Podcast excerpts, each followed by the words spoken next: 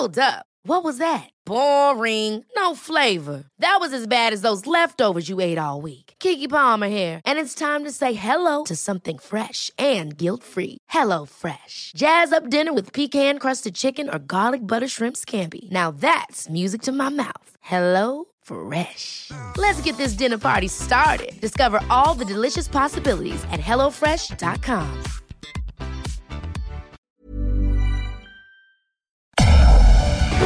Tarde a tarde, lo que necesitas saber de forma ligera, con un tono accesible. Solórzano, el referente informativo.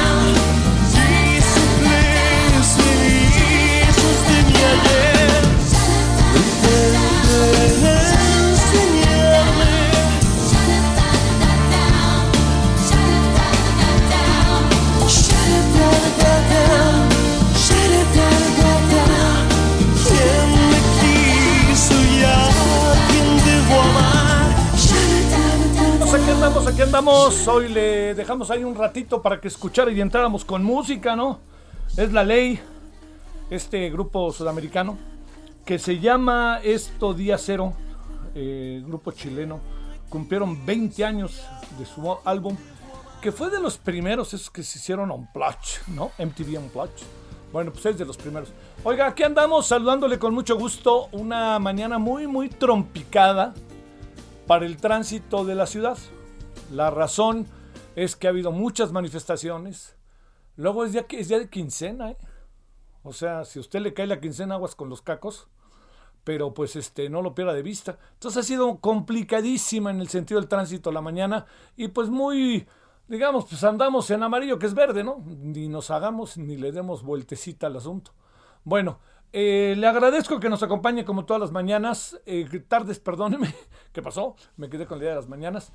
Y mire, hoy, hoy me llamó la atención muchísimo que empezó el ejercicio que el presidente, ¿quién es quién en las mentiras? Que la verdad que me, me llamó mucho la atención. ¿Por qué? Pues porque la verdad, este, lo que tenemos en el fondo es algo que uno no puede por ningún motivo pasar por alto, que es eh, estos ejercicios que en el fondo uno, uno no alcanza a, entender cuál, eh, cuál va a ser la finalidad. O sea, si de lo que se trata es de ahí enfrentar a... Eh, enfrentar a, a los periodistas, enfrentar más que quizás a los periodistas, tender eh, otros frentes, otras circunstancias que merezcan la atención de la sociedad. Entonces, bueno, pues todo esto, ¿no? Que, le, que, le, que puede estar ahí entre nosotros.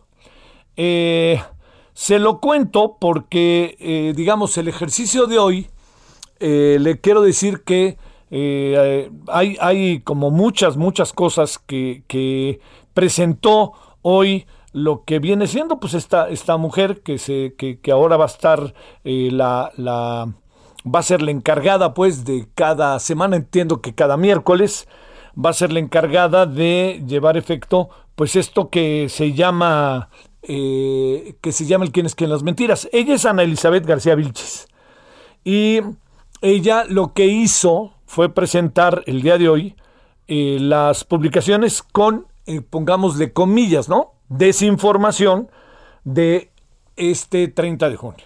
Bueno, este, a ver, yo voy a retomar, que quede clarísimo, lo que el ejercicio que hizo Animal Político, ¿no?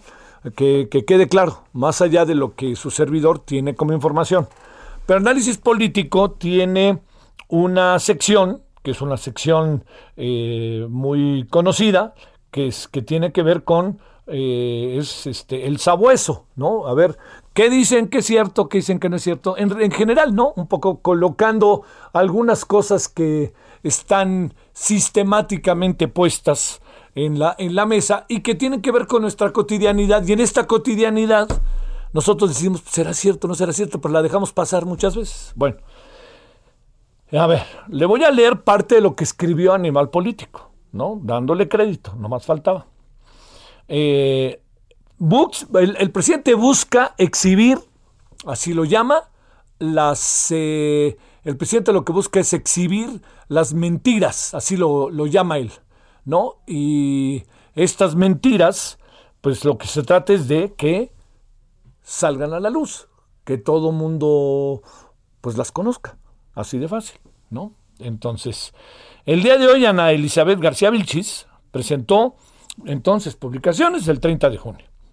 Ella dice que de ninguna manera se trata de perseguir ni censurar periodistas, sino se trata de informar con la verdad, que concepto este de la verdad, ¿no? Muy discutible, para que el pueblo de México pueda ejercer su derecho de al acceso a la información que le permita formar criterio con certidumbre. Esto es lo que ella dice, ¿no? Y esto es lo que ahí también no podemos perder de vista que lo que hay es en el fondo que, este, que es una visión como sea parcial, la verdad es un concepto, como hemos dicho muchas veces, colectivo. A ver, se dice hoy que el presidente, que, que rectifico, que The New York Times no ha reportado nada sobre los derrumbes del edificio de Miami, eh, pero que sí reportó lo que tiene que ver con eh, la línea 4. Bueno, pues ahora sí que, como dicen por ahí, les tenemos noticias. Se derrumbó un edificio y también lamentablemente perdieron la vida muchos y están desaparecidos. Ha hecho, ha hecho eh, New York Times el mismo reportaje que sobre la línea 4. Ahí le va la respuesta. Esto fue lo que dijo el presidente. Dice, sí ha publicado The New York Times distintos trabajos periodísticos sobre el derrumbe de Florida, del edificio de Florida y las posibles causas. Uno de los trabajos de dicho medio lleva por el título Colapso de Champlain Towers South en Miami. Un análisis de expertos sugiere un posible origen, donde se menciona que el derrumbe pudo deberse a defectos de diseño o a la construcción menos robusta permitida bajo los códigos de construcción de hace cuatro décadas, décadas cuando se construyó el complejo. Otra de las notas del 26 de junio. El ingeniero advirtió sobre daños estructurales importantes en el complejo de condominios de Florida, en el que menciona que desde 2018 un consultor había insistido a los gerentes a reparar las columnas agritadas y el concreto desmoronado. O sea, hoy dijeron que no había reportado el New York Times, hoy se demuestra que sí reportó el New York Times. 25 de junio también publicó Collapse en Surfside, esto es lo que se sabe, y en inglés también se puede encontrar el texto. Al colocar la palabra eh, Surfside en el buscador de New York Times, aparece al menos 10 artículos sobre el tema. Luego viene el asunto en donde dice la señora, la, vocera, ¿no? La señora García Vilchis, que el medio Forbes retomó la información de una columna de Javier Tejado, donde, en el Universal, donde se titula Aún no hay padrón de telefonía y ya empezó el espionaje. Pero, ¿qué es lo que sucede? Es una captura de pantalla de una nota que se publicó en 2017. No es la que se menciona de hace pocos días. Al revisar el portal de Forbes, no aparece ninguna nota que haga mención al espionaje hacia periodistas del gobierno de Andrés Manuel López Obrador. En cambio, aparece la nota que mostró el gobierno en las conferencias matutinas. En ella se hace referencia a la investigación realizada por artículo 19 con asistencia de Citizen Lab, divulgado por New York Times, en el que se muestra cómo se utilizaron herramientas para perseguir a delincuentes en el espionaje a periodistas, pero durante no el gobierno de López Obrador, sino durante el gobierno de Enrique Peña Nieto. Animal Político contactó con Carlos Fernández de Lara, en jefe web de Forbes México, quien confirmó que la captura de pantalla presentada muestra que es de 2017. Sobre este mismo punto, García Vilchis dijo durante la conferencia que fueron publicadas en sendas columnas de Héctor de Mauleón. Sin embargo, el columnista no escribió aún al respecto, sino que compartió en su cuenta de Twitter la nota. García Vilchis hizo comentarios imprecisos durante la presentación de quién es quién en las mentiras. García Vilches habló del portal Univisión Noticias, periódico estadounidense. No se trata de un periódico, sino de un sitio de noticias. Dice que Joaquín López Dóriga es conocido como vocero de Televisa. Hace cinco años ya no trabaja ahí. Dice que Raimundo eh, Riva Palacio fue asesor de noticias con Salinas de Gortari, más bien fue director de Notimex durante algunos meses. Que el diario El País no los consultantes de publicar la nota, el exceso de basura radioactiva acecha la central nuclear de Laguna Verde, aunque el diario publicó en su propia nota, la compañía estatal de electricidad no ha respondido a la consulta. Eh, podríamos seguir y entraríamos en un toma y daca interminable. Lo único que yo creo que sí debe de quedar muy claro es que esto que están haciendo, independientemente del valor que usted y yo le podamos eventualmente conceder, tiene que hacerse de manera distinta tiene que ser, si usted me lo permite, más profesional, tiene que... Eh, parece un ejercicio escolar, y lo digo con profundo respeto, ¿eh? parece un ejercicio escolar. Yo creo que hay que hacerlo más serio, hay que ser más minuciosos, hay que ver las cosas tal cual son y hay que consultar, como lo hemos dicho en muchas ocasiones y tratamos y pretendemos hacerlo como parte de nuestro oficio, hay que tratar de hacer, hay que tratar de tener todas las piezas del rompecabezas. ¿No? Que siempre hemos dicho, el rompecabezas informativo. Entonces, con todo ello de por medio, lo que sí creo que podemos concluir es que eh, hay una hay, hay eh, varias cosas que están en estos terrenos en donde hay una forma de verlo, hay otra forma de verlo, y hay una forma de verlo y otra forma de verlo. Entonces no se convierte en una verdad que podríamos llamar como absoluta, porque las verdades absolutas siempre nos acaban inquietando. Las verdades son conceptos que se construyen colectivamente. Lo digo en un tono altamente propositivo, y leo lo de Animal Político porque yo también lo estuve siguiendo en un tono, créamelo, altamente propositivo, porque yo creo que lo que pretende el gobierno es muy interesante. ¿no? Es muy interesante. Eh, la verdad que de repente siento que es plan con maña también, pero es muy interesante saber si lo que se dice en los medios sobre el gobierno tiene que ver con algo que es cierto o no. Y eso, pues el gobierno está en su derecho a defenderse, pero para hacerlo o para precisar, tiene que hacer la tarea. Y me parece que, el, por lo menos en la mañana de hoy, muchas cosas quedaron pendientes de hacer tarea. Y entonces, pues no es tarde, ¿no? No es tarde para que al ratito, pues desde mañana le echemos todo lo factible y posible la siguiente semana para tener más elementos y para que pueda ajustarse el ejercicio. 16-14 en Lora del Centro. Esperamos sus comentarios y opiniones en Twitter. Arroba Javier Solórzano. Arroba Javier Solórzano. Solórzano, el referente informativo.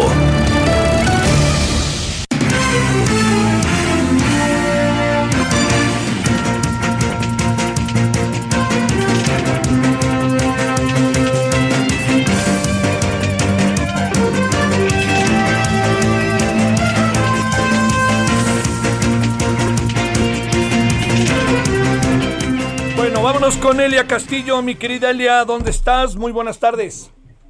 Muy buenas tardes, a ver, te saludo con gusto, pues nos encontramos en la Cámara de Diputados, donde te comento en punto de las 5 de la tarde la sección instructora de esta Cámara de Diputados, pues eh, sesionará a fin de eh, resolver los juicios de desafuero de los diputados Benjamín Saúl Huerta Corona, ex integrante de la fracción parlamentaria de Morena, así como del petista, eh, eh, del petista Mauricio Toledo, discúlpame, Mauricio Toledo, quienes eh, se encuentran justamente eh, pues eh, con una solicitud por parte de la uh, Fiscalía General de Justicia de la Ciudad de México, quien pidió a esta Cámara de Diputados se le siguiera un juicio de procedencia a fin de poder eh, ejercer acción penal en su contra. Te comento que eh, se tiene previsto, de acuerdo a una entrevista que eh, se le hizo al presidente de la Junta de la sección instructora, el eh, morenista Pablo Gómez, que estos dictámenes sean en sentido positivo, es decir, se, eh, los dictámenes vienen a favor de que le sea retirado el fuero a ambos legisladores. Recordemos que el pasado 21 de abril, el, eh, abril, el diputado de eh, Morena, ex diputado de Morena, Benjamín Saúl Huerta Flores, fue acusado de violación por parte de un menor de 15 años de edad. Eh, luego de esto, la Fiscalía General de Justicia Capitalina pues presentó esta solicitud ante la Secretaría General de la Cámara de Diputados, acusándolo justamente de este delito de violación equiparada agravada, así como de eh, abuso sexual en contra de otra persona que ya es un adulto, sin embargo, que señaló durante, eh, mientras fue adolescente, también sufrió eh, abuso y tocamientos por parte de este legislador. Te comento que esta sesión será de manera virtual, será privada y eh, se espera que alrededor de las ocho de la noche haya resultados de esta eh, de esta de esta reunión, de esta sesión. Eh, sin embargo, se perfila que estos dictámenes sean avalados. Sin embargo, recordemos, Javier, que en la sección instructora hay un integrante, hay un integrante del de PT, eh, eh, Mauricio Toledo es integrante justamente de esta fracción parlamentaria, así que eh, se espera, aún no hay un eh, resultado previsto para este eh, dictamen del exdelegado de Coyoacán, eh, por lo pronto pues ya tiene un voto en contra, justamente en contra de su, de su desafuero, justamente el de su correligionaria, compañera de bancada, que es parte de esta sección instructora. Sin embargo, estaremos pendientes de lo que ocurra en las próximas horas y saber el resultado de esta sesión eh, y eh, el, la votación de estos dos dictámenes. Te recuerdo que en caso de que sean aprobados, bueno, se deberá solicitar a, solicitar a la Comisión Permanente del eh, Congreso de la Unión la aprobación para la apertura de un periodo extraordinario a fin de que el Pleno de la Cámara de Diputados, erigido en jurado de procedencia, pueda eh, votar estos eh, dictámenes y se pueda determinar si procede o no justamente el desafuero de ambos legisladores. Esta es la información que te tengo al momento y por supuesto que estaremos pendientes de lo que ocurra en las próximas horas. Hoy mismo sabremos si hay desafuero o no contra Huerta y Toledo o hasta mañana. Eh, en la, no, el día de hoy se sabrá el resultado de esta votación, Javier, el resultado que eh, de la votación que se dé en la sección instructora. Sin embargo, aún no estaría concluido este proceso, toda vez que se debe remitir a la mesa directiva de la Cámara de Diputados y ella a su vez citar a un, en este caso, un periodo extraordinario a fin de que el Pleno, erigido en jurado de procedencia, determine si se les retira o no el fuero constitucional, como ocurrió eh, hace un eh, hace unos eh, unas semanas con el eh, gobernador de Tamaulipas, quien eh, fue quien pues se resolvió que se le debía retirar la inmunidad procesal. Sin embargo el Congreso del Estado eh, pues eh, no homologó justamente la resolución de la Cámara y es por eso que aún no se le retira el foro constitucional. Sin embargo insisto hoy se resuelve en, en la sección instructora de la Cámara de Diputados y después ya está en la cancha de la mesa directiva de esta Cámara de Diputados y también pues de, la oposición señaló el justamente el presidente de la sección instructora que ya está en manos de la oposición. Si se realiza no un periodo extraordinario. Recordemos que para la aprobación de este periodo se eh, requiere de las dos terceras partes de eh, de votos de la comisión permanente del Congreso de la Unión eh, para poder avalar justamente la apertura de un periodo extraordinario y así poder pues procesar este estos dos dictámenes de desafuero. Sale. Muchas, oye, y este, lo del PRI es un asunto ahí terrible, ¿no? Ahí siguen, siguen tomadas las instalaciones, bueno, la, las, la entrada de las instalaciones. Te comento, Javier, así es, en el, eh, la sede del PRI nacional continúan las instalaciones tomadas por parte de eh, presuntamente priistas disidentes eh, que están en contra justamente de la presidencia de Alejandro Moreno. Te comento que en la mañana el presidente de este instituto político pues solicitó a la Fiscalía General de la República que atraiga este caso, que atraiga los hechos de violencia que se registraron la tarde de ayer en las instalaciones en donde eh, pues presuntamente hubo incluso armas de fuego, hay personas heridas, una de ellas por arma de fuego en la espalda, hay otras cuatro personas que se encuentran hospitalizadas y exigieron, pues exigió la, dirigencia eh, priista a las autoridades capitalinas y también a la Fiscalía General de la República, pues que tomen eh, manos en el asunto y que se resuelva lo antes posible eh, y se encuentre quiénes son o quiénes fueron los responsables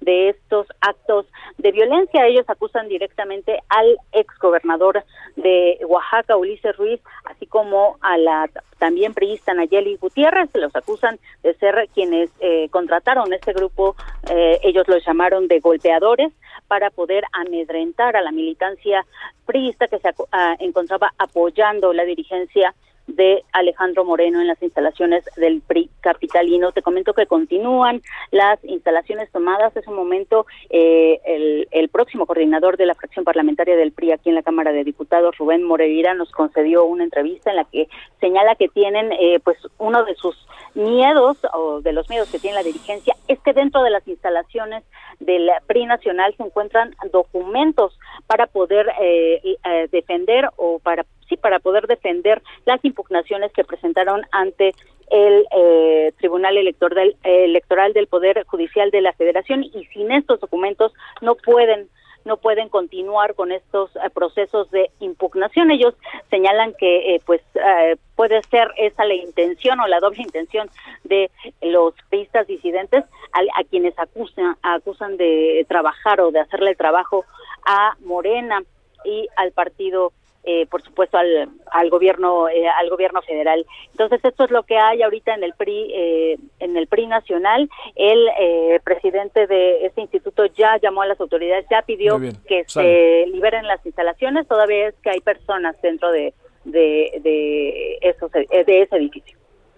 Te mando un saludo. Gracias Celia muy buenas tardes en breve Misael Zavala cuéntanos más sobre este tema Javier, buenas tardes. Pues te cuento que la presidenta de la Cámara de Diputados, Dulce María Sauri, sostuvo que el PRI no debe darse el lujo de la simulación ante claroscuros y resultados que no se lograron en la elección del 6 de junio, por lo que pidió al dirigente nacional priista Alejandro Moreno que haga una confrontación de resultados ante los órganos nacionales partidistas como el Consejo Político Nacional y es que como expresidenta nacional del PRI cuando ese partido perdió la presidencia en el año 2000 la legisladora eh, Sauri aseguró que la confrontación que se registró ayer entre militantes del Revolucionario Institucional obedece a situaciones internas del partido por la inconformidad por los resultados electorales del pasado 6 de junio. Eh, Sauri indicó que es urgente que se llame a una reunión del Consejo Político Nacional para que se analicen los resultados de las elecciones del de, pasado 6 de junio y, bueno, se haga un análisis a conciencia por parte del dirigente nacional Alejandro Moreno Cárdenas. Sale, muchas gracias, Misael. Buenas tardes.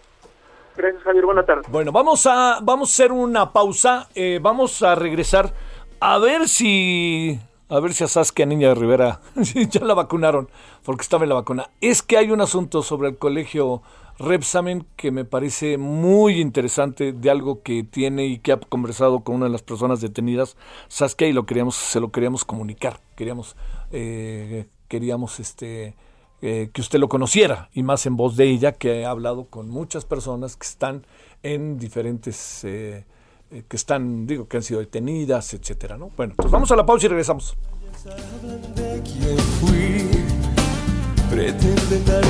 El referente informativo regresa luego de una pausa. Estamos de regreso con el referente informativo.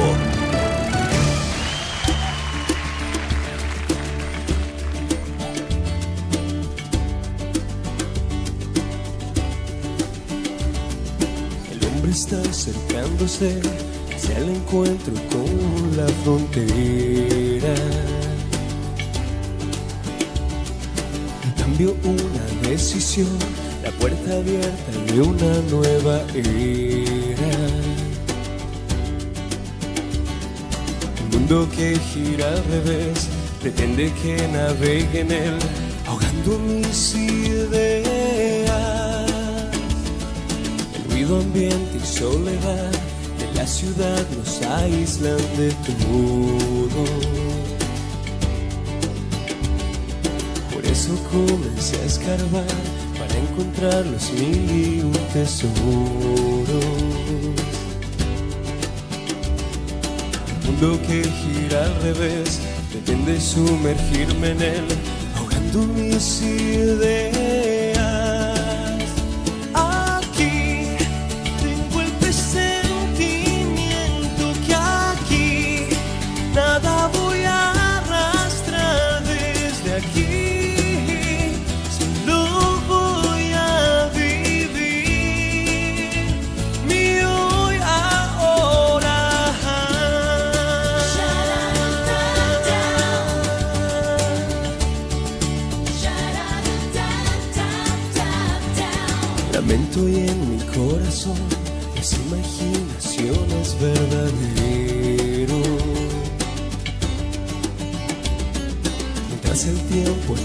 Que por un segundo casi fui un señuelo. Y el mundo que gira al revés pretende que me encienda en él, quemando mis ideas. Bueno, ahí estamos escuchando a la ley, este, esto que se llama aquí. Se cumplieron 20 años de su muy famoso Unplugged. Usted lo recordará, MTV Unplugged. Bueno, ahí lo escuchamos tantito y continuamos.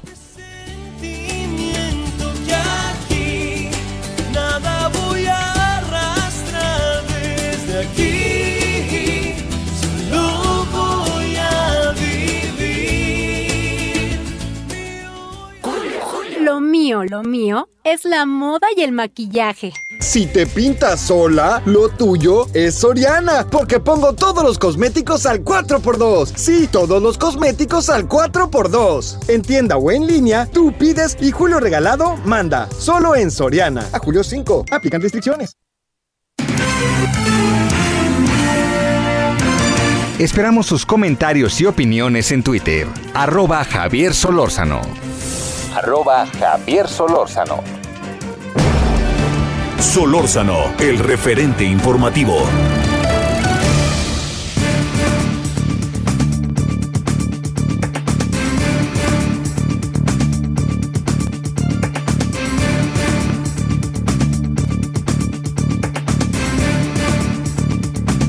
Estamos aquí de vuelta. Mire, eh, hay, hay temas que hay que rescatar, ¿no? ¿Qué quiero decir? Temas que están entre nosotros y tenemos que ver de qué se tratan, si es cierto, si hay transparencia, si lo que se dice de lo que se está haciendo es cierto o no, como lo exige el propio presidente, como ahora su vocera de quienes quieren las mentiras. Entonces también la sociedad se moviliza, como usted lo puede imaginar, pero la, sociedad no está movilizando a partir de, la, la sociedad se viene movilizando sobre estos temas, estas coyunturas desde hace mucho tiempo.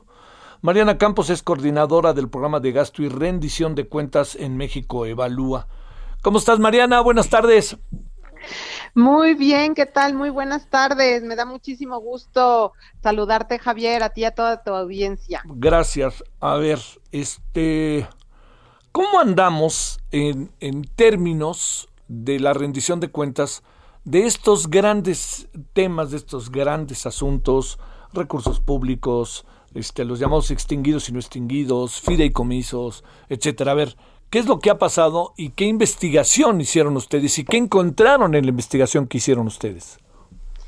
Mira, Javier, eh, pues mira, está, México evalúa eh, continuamente lanzando eh, algo que nosotros le llamamos desafíos, que son piezas de análisis eh, y, de, y de propuestas. Especialmente estas piezas siempre llevan propuesta muy aterrizada de cómo resolver problemas que tienen las, las finanzas públicas y en este caso, pues el gasto público, ¿no? que como sabes, pues es el dinero de todos.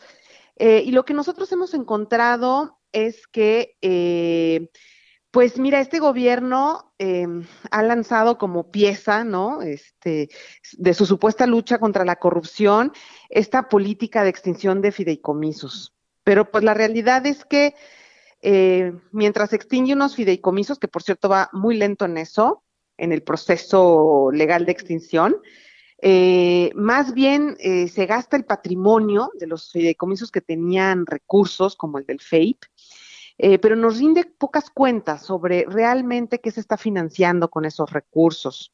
Y además también envía cantidades importantes de recursos del presupuesto a fideicomisos públicos, ¿no? Entonces, cuando escuchamos que los están extinguiendo, no es que ya no se estén utilizando los fideicomisos. A ver, es que, y, luego también nos vino hoy, no sé qué pienses, Mariana, con esto de quiénes quieren las mentiras. O sea, como nos estamos, a ver, eh, ¿qué tan transparente tú eh, alcanzas a apreciar que es en general este gobierno? Mira, eh, Javier, pongamos el ejemplo de los fideicomisos, de lo que estamos platicando ahorita. Sale. Siempre ha sido un reto, Javier, porque el dinero sale del presupuesto, se, se, deposita en cuentas de estos fondos y la verdad es que estos fondos no son, digamos, tan transparentes como el presupuesto, ¿no? O sea, es decir, no obedecen las mismas prácticas de transparencia, entonces uno pierde como el detalle del gasto una vez que está ahí el dinero. Eh, sin embargo, digamos, esto siempre ha pasado, siempre ha sido un reto, pero lo que sí noto es que en otros gobiernos logramos eh, avances en, digamos, materia de rendición de cuentas de estos fideicomisos y de su gasto. Un ejemplo, en 2005 la Auditoría Superior de la Federación ya le fue posible empezar a auditar estos fideicomisos. Luego en 2015 sucedió la Ley General de Transparencia, que ya se tomaron como sujetos obligados a estos fondos y uno ya les puede pedir por medio de solicitud eh, información, además de que obedecen unas obligaciones de transparencia. Eh, en 2016 con la reforma anticorrupción, eh, ahora la auditoría no solo audita los, los, los fideicomisos públicos, sino aquellos que incluso sean privados que reciben eh, eh dinero público, ¿no? Pero lo que hemos notado en esta administración es que empezó como queriendo hacer algo. En la ley de austeridad hay una nueva obligación de transparencia para los fideicomisos, pero no se ha implementado. Y luego teníamos una mesa de trabajo con el gobierno, las organizaciones civiles interesadas en mejorar esta rendición de cuentas y no percibimos que hubiera cooperación de parte del gobierno, por lo cual la mesa se suspendió. Entonces sí veo que le cuesta trabajo, le cuesta mucho trabajo. Eh, no sé si esto solo se deba a un tema de voluntad política o también se deba a un tema de, pues, de ejecución, porque finalmente implementar políticas y comprometerse implica trabajo, ¿me entiendes? Entonces, eh, pero sí, sí veo que necesita reforzar en el tema de fideicomisos. Eh, para darte una idea, había poco más de 900 mil millones de pesos al inicio de esta administración depositado en fideicomisos en sus disponibilidades y el día de hoy tenemos poco más de 500 mil. O sea, ha habido un consumo muy importante del patrimonio de estos fondos. Oye, y, y sin dar cuenta, pregunto, sin dar cuenta de ello, Mira, nada más tenemos información, pero sin el detalle del gasto. O sea, tenemos información como eh, cuáles son las disponibilidades totales, ¿no? De cada fideicomiso, pero no vemos realmente las operaciones que hay adentro de esos fideicomisos, no conocemos, por ejemplo, el estado patrimonial en términos de endeudamiento de cada uno de ellos y del FAPE, que es, por supuesto, del que más se ha tomado dinero, eh, pues ahí es, es importante compararlo con lo que sucede en otros países. En Chile, un ejemplo, que también tiene un fondo patrimonial de este tamaño, bueno, pues hay informes mucho más detallados de cómo se maneja ese patrimonio que le llegan a, al Congreso y a todo público. Nosotros, la verdad, no tenemos informes especializados de este fondo. Tenemos por ahí algo de información en, el, en un anexo del, del, informe trimestral, pero no es un informe en sí mismo que nos hable de la rentabilidad, ¿no? Porque un fondo Imagínate, este fondo tenía casi 300 mil millones de pesos al inicio de la administración. Esa cantidad de dinero, pues el patrimonio y cómo se maneja es clave. Ya se utilizó en dos años casi todo. Para compensar. Oye, y, este, Mariana, sabemos, sabemos en, en dónde, este, eh, todavía hay, o sea, es una, eso me da la impresión que es una especie de cuenta secreta, eh, una parte, este, de estas que tanto se criticaron en otras administraciones, o, o qué andará pasando, ¿eh? Pues mira, yo creo que eh, este dinero ha entrado a la tesorería, en efecto. O sea, ha entrado a la tesorería. La cuestión es, a ver, ¿qué está financiándose con ese patrimonio? Claro. ¿Se está yendo solo a inversión o lo estamos usando también para fondear programas sociales que son de corte clientelar? O sea, yo creo que esos el, el que se financia con, con el dinero que viene de un fideicomiso, o sea, todo el dinero que entra de, de, fideicomisos al presupuesto, hay que saber a qué programa se va. Y viceversa, el dinero que sale del presupuesto y se maneja vía fideicomiso, también queremos saber cómo se está gastando y exactamente en qué programas. Entonces, todo eso yo creo que es relevante. Eh, y básicamente, pues ahí este gobierno tiene que continuar también en la agenda de rendición de cuentas de fideicomisos y tiene que continuar los esfuerzos que también otros gobiernos han hecho y que tampoco ha sido fácil con los anteriores gobiernos. Claro. Nunca ha sido fácil, Javier. Pero no podemos abortar la misión, tenemos que continuar ahí porque sí hay que decir que hay riesgos, hay riesgos en esos fondos y lo que quiero transmitir es que no porque estemos eh, atravesando un proceso de extinción, ya se acabó la agenda de fideicomisos y ya no hay riesgo. Por ejemplo, no están sujetos a una evaluación qué fideicomiso cumple con su objetivo y cuál no cumple. No lo sabemos porque no son sujetos de evaluación. Bueno, pues que el gobierno se anime y que vayamos a implementar una política de evaluación de fideicomisos.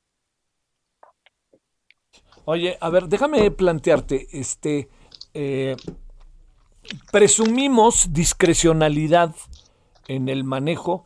Eh, hay, algo que es, de repente como muy difícil, ¿no, Mariana? De poder de repente como debatir, ¿no? Que es el hecho de que por ser este gobierno, por ser legítimo, hay toda una serie de cosas en donde dice nosotros sí lo estamos haciendo bien, honestamente bien, pero digamos, eso no le quita una obligación al gobierno de tener una transparencia plena. No, no, no, no se trata de confiar o desconfiar, ¿no? Es la transparencia del ejercicio de nuestros dineros, del ejercicio público, presumo. Por supuesto, pues mira, Javier, la fe se le tiene a Dios, ¿no? Pues o sea, yo creo que en, en, términos del ejercicio gubernamental, pues lo natural es que sea muy profesional, lo natural es que se obedezcan las eh, o se exijan las prácticas de, de, transparencia, queremos evolucionar nuestras leyes, queremos que haya un eh, ejercicio más transparente de los recursos. Mira, esta, esta pandemia ha retado a los gobiernos, a todos, al de México, a los del mundo, y tienen que hacer más con menos por, por bastante tiempo. Entonces yo creo que es de verdad una oportunidad eh, que un gobierno en una situación como la que atravesamos decida ser más transparente. Es una oportunidad para, para legitimarse, es una oportunidad para eh, pues quedar bien con quienes confiaron en ti. Entonces, sin duda la agenda de fideicomisos es elemental, ¿no? Y, especialmente cuando tenemos un gobierno que consume recursos del patrimonio ahorrado en fideicomisos o que envía dinero del presupuesto a los fideicomisos de Sedena, por ejemplo, para los proyectos. Bueno, hay que generar prácticas de transparencia porque las que hay no son suficientes. Hay un recuento preciso, por ejemplo, de lo que pasa con los programas de política pública, los programas sociales en que tanto ha apostado el presidente? Claro, hay un, hay un recuento en términos de lo que representan estos programas del presupuesto, es alrededor de un 15%, es bastante, pero eso contrasta mucho con las conclusiones a las que llega el Coneval sobre el desempeño de estos programas. Es decir, hay observaciones serias sobre problemas de diseño. ¿Qué quiere decir esto? Que no están enfocados a alcanzar sus objetivos, que tienen problemas en su diseño de tal manera que no está fácil con lo que han puesto y con el diseño que logren identificar a la población que tienen atender, que quieren atender, ¿no? Entonces, hay, hay de verdad mucho documentado acerca de estos programas que sí preocupa, porque pues sí se llevan una muy buena tajada eh, del presupuesto, ¿no? Sí. Y además, pues en un presupuesto escaso, esto tiene un costo oportunidad muy grande, ¿no? Lo que no, o sea, lo que se va a programas sociales no se va a salud, ¿me entiendes? Y traemos ahí unos números súper preocupantes. Eh, no se va tampoco a infraestructura, donde también traemos unos números muy preocupantes. Oye, este, y se nos viene además eh, a partir del primero de septiembre con un nuevo congreso todo un debate sobre el presupuesto y la ley de ingresos, de, de egresos, ¿no? Pues ojalá que sí, porque es muy importante, eh, en mi opinión, por ejemplo, eh, asegurar que haya un presupuesto adecuado para la salud. Realmente lo que hemos nosotros observado es que está muy caída la consulta médica. Por ejemplo, entre 2000, de dos, entre 2019 y 2020 cayó tremendamente la consulta de cáncer de mama, de enfermedades crónico-degenerativas, que pues tú sabes que encabezan las causas de mortalidad en México, eh, de atención al embarazo. Entonces, yo creo que hay signos de alarma de que la crisis de salud no está nada más obviamente definida por COVID y además no porque se controle un poco la pandemia, hemos salido de esta crisis. O sea, COVID atrajo los recursos, los acaparó, se descuidaron otros padecimientos. Esto yo creo que también sumado a la transición muy accidentada que hay hacia el seguro del Seguro Popular hacia el INSABI. Entonces, ahí es muy importante revisar el gasto, revisar el INSABI, eh, para asegurarnos que este derecho humano eh, de verdad empiece a garantizarse, ¿no? Porque pues por el momento, digo, ya lo estamos viendo con el tema de los medicamentos, o sea, no se está garantizando. Creo que ese es un tema muy serio. Esperaríamos que la oposición eh, sí pensara en los mecanismos para eh, posiblemente hasta etiquetar gasto de tal manera que no se caigamos en el subejercicio y que se asegure una cantidad de dinero en, digamos, en estos servicios. Oye, este, eh, híjole, pero ¿sabes qué? De repente me da la impresión, Mariana, que, que algunas cosas va a ser muy difícil que, que cambien, ¿no? Me da la impresión de que, digamos, esta discrecionalidad tiene que ver con lo que el propio presidente piensa como un legítimo derecho emanado de las causas populares, en fin, ¿no? Y eso nos hace un lado, ¿no?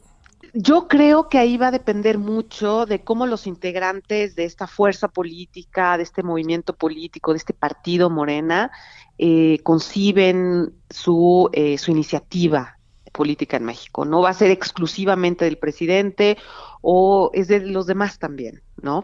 Ahí creo que va a ser importante porque en caso de que conciban que otros deben participar y también formar parte de, del rumbo de este de ese partido y de, de su propuesta para México, eh, yo creo que ahí en ese sentido pues va a haber incentivos porque van a poder quizás ahora van a requerir negociar con, con la, oposición para cambios más profundos. Entonces, vamos, yo creo que eh, va a depender mucho de, esto que te comento. Yo esperaría que hayan mejores cosas para México porque definitivamente eh, hay unas áreas del presupuesto muy abandonadas que son muy relevantes para el bienestar de la población.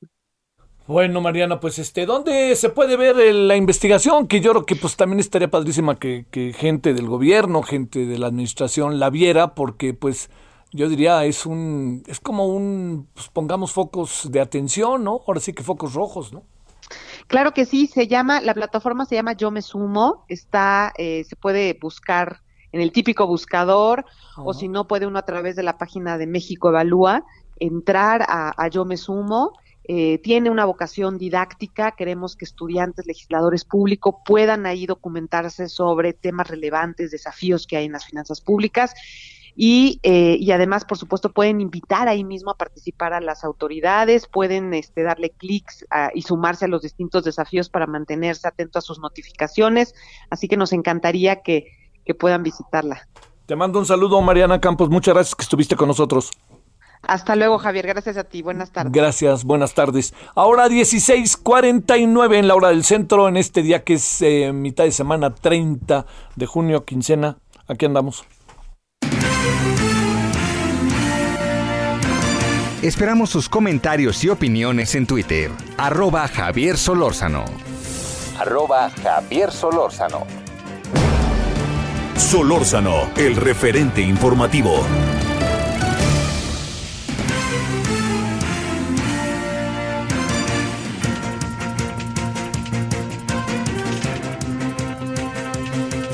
Bueno, vámonos, Gerardo Galicia. Cuéntanos dónde andas, Gerardo. Buenas tardes.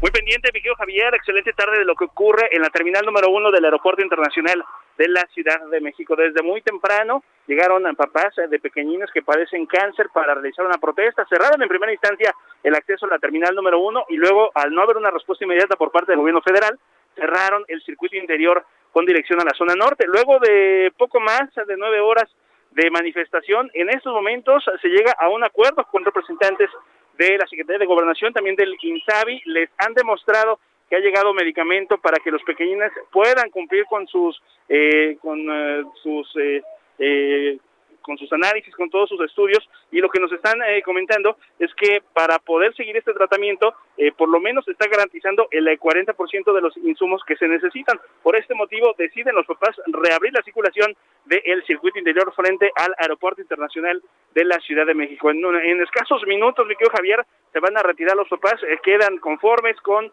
por lo pronto, por los insumos que ya llegaron por parte de Gobernación, con representantes del INSABI y también le toman la palabra a los representantes de Gobernación de eh, que cuando lleguen los insumos, cuando lleguen los medicamentos para los pequeños que padecen cáncer, que sean los propios papás que vean cómo llegan y a dónde son repartidos todos estos medicamentos en la República Mexicana. Así que para nuestros amigos que en próximos minutos van a utilizar el circuito interior, en breve quedará abierto de la zona del viaducto hacia la zona norte de la capital. Y por lo pronto, el reporte.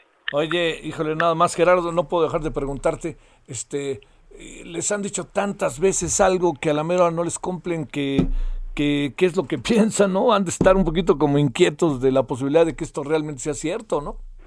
Sí, exactamente. Y de hecho, mi querido Javier, por este motivo duró más el bloqueo, porque ya habían llegado los representantes de gobernación, del INSABI, les dijeron que ya habían llegado los medicamentos, pero los papás eh, sencillamente se esperaron hasta ver las pruebas, les trajeron los documentos, hace escasos minutos se los mostraron de que efectivamente habían llegado eh, estos insumos y de hecho de manera inmediata se comenzaron a comunicar con hospitales en varios puntos de la República Mexicana, eh, se les ha confirmado que sí, efectivamente comenzaron a llegar los medicamentos y por este motivo es que deciden abrir la circulación. Medicamentos que por lo menos garantizan el tratamiento de los pequeñines, del 40% de los eh, pequeñines en los próximos 15, 20 días. Sale, mi querido Gerardo, gracias y muy buenas tardes.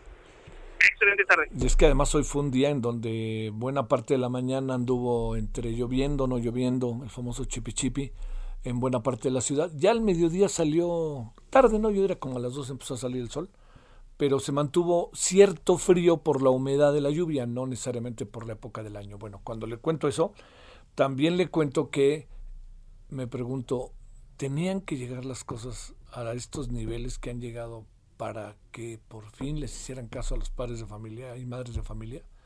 La verdad, la verdad que, que uno se pone a pensar, este, digamos, eh, por, por, qué razón llegar hasta este punto, ¿no? Así ¿por qué no evitarlo? Diría yo, ¿no? ¿Por qué no eh, buscar la manera de resolverlo parcialmente para luego ir sumando parcialidades, parcialidades hasta tener un todo? Bueno, en fin. Vámonos, Gerardo Suárez, cuéntanos qué anda pasando y qué. Ahora sí ya terminó este bloqueo. ¿Qué es lo que traes, Gerardo? ¿Qué tal, Javier? Muy buenas tardes. Continúa este bloqueo de los familiares de niños con cáncer ahí en las inmediaciones del aeropuerto capitalino. Durante la mañana habían hecho una primera protesta en esta vialidad eh, que conecta los diversos accesos de la Terminal 1 del aeropuerto capitalino, pero hacia la una de la tarde llevaron esta manifestación a uno de los sentidos de circuito interior a la altura precisamente de este del metro terminal aérea y es donde todavía se mantiene esta manifestación. Eh, Javier, pues desde la mañana acudieron aproximadamente entre 80 y 100 personas. Una parte de esta de estos manifestantes son los papás que han llevado desde hace más de dos años estas protestas y se sumaron otras eh, organizaciones, algunas personas por cuenta propia en apoyo a, las, a estas personas y durante la tarde pues ya queda eh, este grupo principal que ha mantenido las protestas. Su principal eh, demanda en estos momentos es que se transparente o que se les brinde información exacta de dónde están una serie de medicamentos que les habían prometido llegarían el fin de semana y las autoridades del INSABI han indicado que habían llegado estos medicamentos, sin embargo, los padres de niños con cáncer dicen que no han llegado a los hospitales, que no se han Sale. suministrado Muy a las bien. unidades médicas y eso es lo Bueno. que piden que se aclare. Oye, sigue el paro al fin y al cabo. Gracias, Gerardo. Buenas tardes. Buenas tardes. Pausa.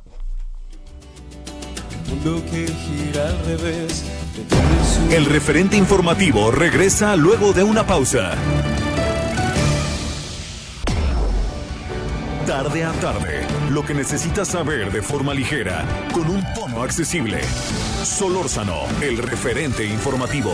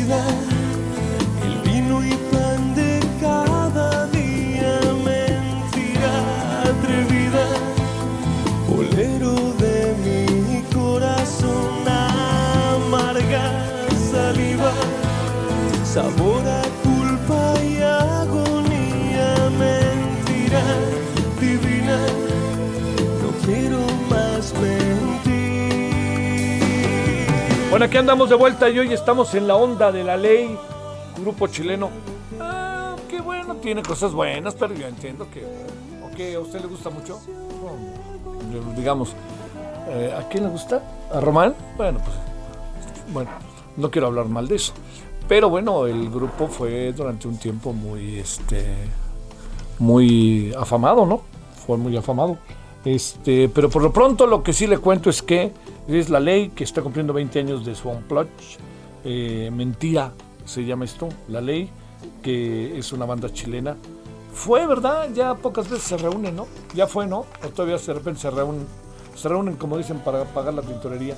Bueno, vámonos a las 17 con 13, escuchemos otro ratito a la ley.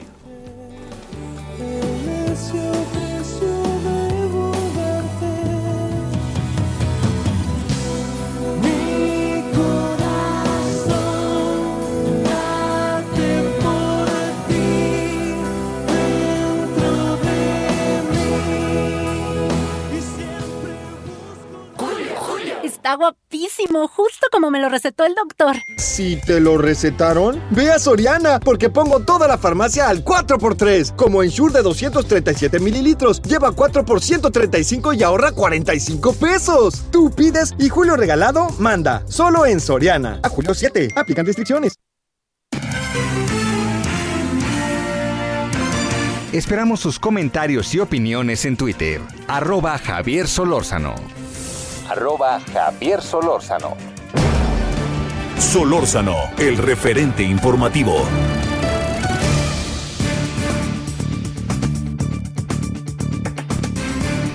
Una, una, un debate, un análisis, una investigación que se tiene que hacer es eh, la que tiene que ver con nuestros hijos, sobre todo si usted tiene hijos en edad escolar. Y estoy pensando, no, no crea que solamente pienso los que están en primaria y en secundaria. Estoy pensando en los cuales en escuelas técnicas, en las maravillosas vocacionales del poli, en las prepas, en las eh, en lo que corresponde a las universidades, educación superior e incluso educación, este, maestrías y doctorados, en el proceso educativo en su conjunto. O sea, dicho de otra manera, tiene que ver como con 40 millones de personas en este país, ¿eh? o 50. Así de fácil. Entre familias, entre los estudiantes directamente, etcétera. A ver, ¿por qué saco a cuenta esto? Porque está muy claro que con la pandemia pasaron cosas. Cambió nuestro concepto, ¿no? De muchas cuestiones. A mí, a mí me inquieta hoy un poco que de repente digan, no importa si tienes licenciatura o no. No crea que pienso que todos los que se reciben o los que nos recibimos ya estamos del otro lado. No, no, no, no crea. El título no da necesariamente posibilidades de cosas y sobre todo de conocimiento. Pero sí, como sea, es una etapa, ¿no? Que si se cierra, obliga al estudiante a un conjunto de circunstancias. Y luego mucho depende de las instituciones, en este caso de educación superior, las que meten el acelerador o las que son blandengues. Las que son blandengues hay que hacerse a un lado, las que meten el acelerador hay que voltear a verlas. Entonces, hay un cuestionamiento general, tiene que ver con todos, con usted, conmigo, con todos. Eh, y allá en el Departamento de Educación de la Universidad Iberoamericana están haciendo cosas preguntándose esto que le estoy diciendo, cómo fregados hacerle. Le queremos agradecer al doctor Luis Medina Gual, académico del Departamento de Educación allá en la Ibero, que esté con usted y con nosotros. ¿Cómo has estado, doctor Luis? Muy buenas tardes. Un gusto, Javier, y un saludo también a ti, a a tu auditorio. Muy bien, muchas gracias. A ver, este, hijo, te lo voy a decir así, que dejó de ser tan importante estudiar o no importa que acabes una carrera o no, que te sigas total, ¿no? Este, de repente ahora la gente presume que no se ha recibido, ¿no? Este, no lo digo en un tono este así crítico, ¿no? Sino lo digo, pues en qué en qué debate andamos, cómo le vamos a hacer con nuestros niños, con nuestras niñas, cómo le vamos a hacer con los de primaria, ya pasaste de primero a segundo y sí pasaste, o más bien hicimos como que pasaron para seguirle, ¿no? A ver, ¿de qué hablamos, mi querido doctor? Pues fíjate, se viene un asunto bien fuerte, como bien ya lo mencionaste en la introducción, pues si lo vemos en perspectiva, en realidad el riesgo más grande que tenemos es este tema del abandono escolar. Eh, como tú bien dices, ¿no? Una idea que está detrás de todo esto es la posibilidad de cómo la escuela apoya la movilidad social y no siempre esto se ve reflejado en la realidad, ¿no? En particular, lo que estamos viendo ahorita con el tema de la pandemia ha sido un cuestionamiento bien fuerte a la escuela como institución y como proyecto de nación. Y pues eso se ha visto reflejado en distintas encuestas, tanto la de la INEGI como una que realizamos en la Ibero, eh, arrojan alrededor de que, pues, en educación básica, uno de cada cinco estudiantes está abandonando o ya abandonó los estudios. Y en el caso de educación superior, en el estudio de la Ibero que hicimos, encontramos que eso está alrededor del 20%. Y cuando lo vemos más cualitativamente de por qué sucede esto, fíjate que ahí hay una diversidad de causas enorme. Estamos haciendo ahorita un proyecto en Oaxaca, un documental, y en ese proyecto, en algunas de las entrevistas que hemos visto, nos hemos sorprendido, por ejemplo, conocer a mamás que lo que han dicho es, pues es que yo veía que mi hijo no estaba aprendiendo, no le estaba siendo útil, no le era significativo, no le interesaba. Entonces, pues lo que hicieron literalmente fue, este, este caso en particular, en Santa María Colotepec, lo que hizo fue, pues, que empiece a vender cocos. El niño empezó a vender cocos y, créamelo o no, compró un terrenito. Pues imagínense, imagínense eso en el efecto de los papás. O sea, ¿qué sentido tiene la escuela? si el niño ya está siendo productivo en este momento y que ya salió, ¿no? Pues ahorita se viene un muy fuerte pendiente para la educación en general el sistema educativo nacional. A ver, eh, ¿tenemos remedio y trapito o no, Luis? Me parece que sí, pero me parece que no lo estamos viendo tan claro. El gran problema yo creo que inicia con esto es el hecho de que al día de hoy todavía no existen diagnósticos claros de cuál es la situación, salvo esta encuesta de la INEGI y algunos de los proyectos que tenemos en particular en la Ibero y en otras instituciones de educación superior. No hay diagnósticos claros por parte de la autoridad educativa que nos permitan dar cuenta de la magnitud de lo que está sucediendo.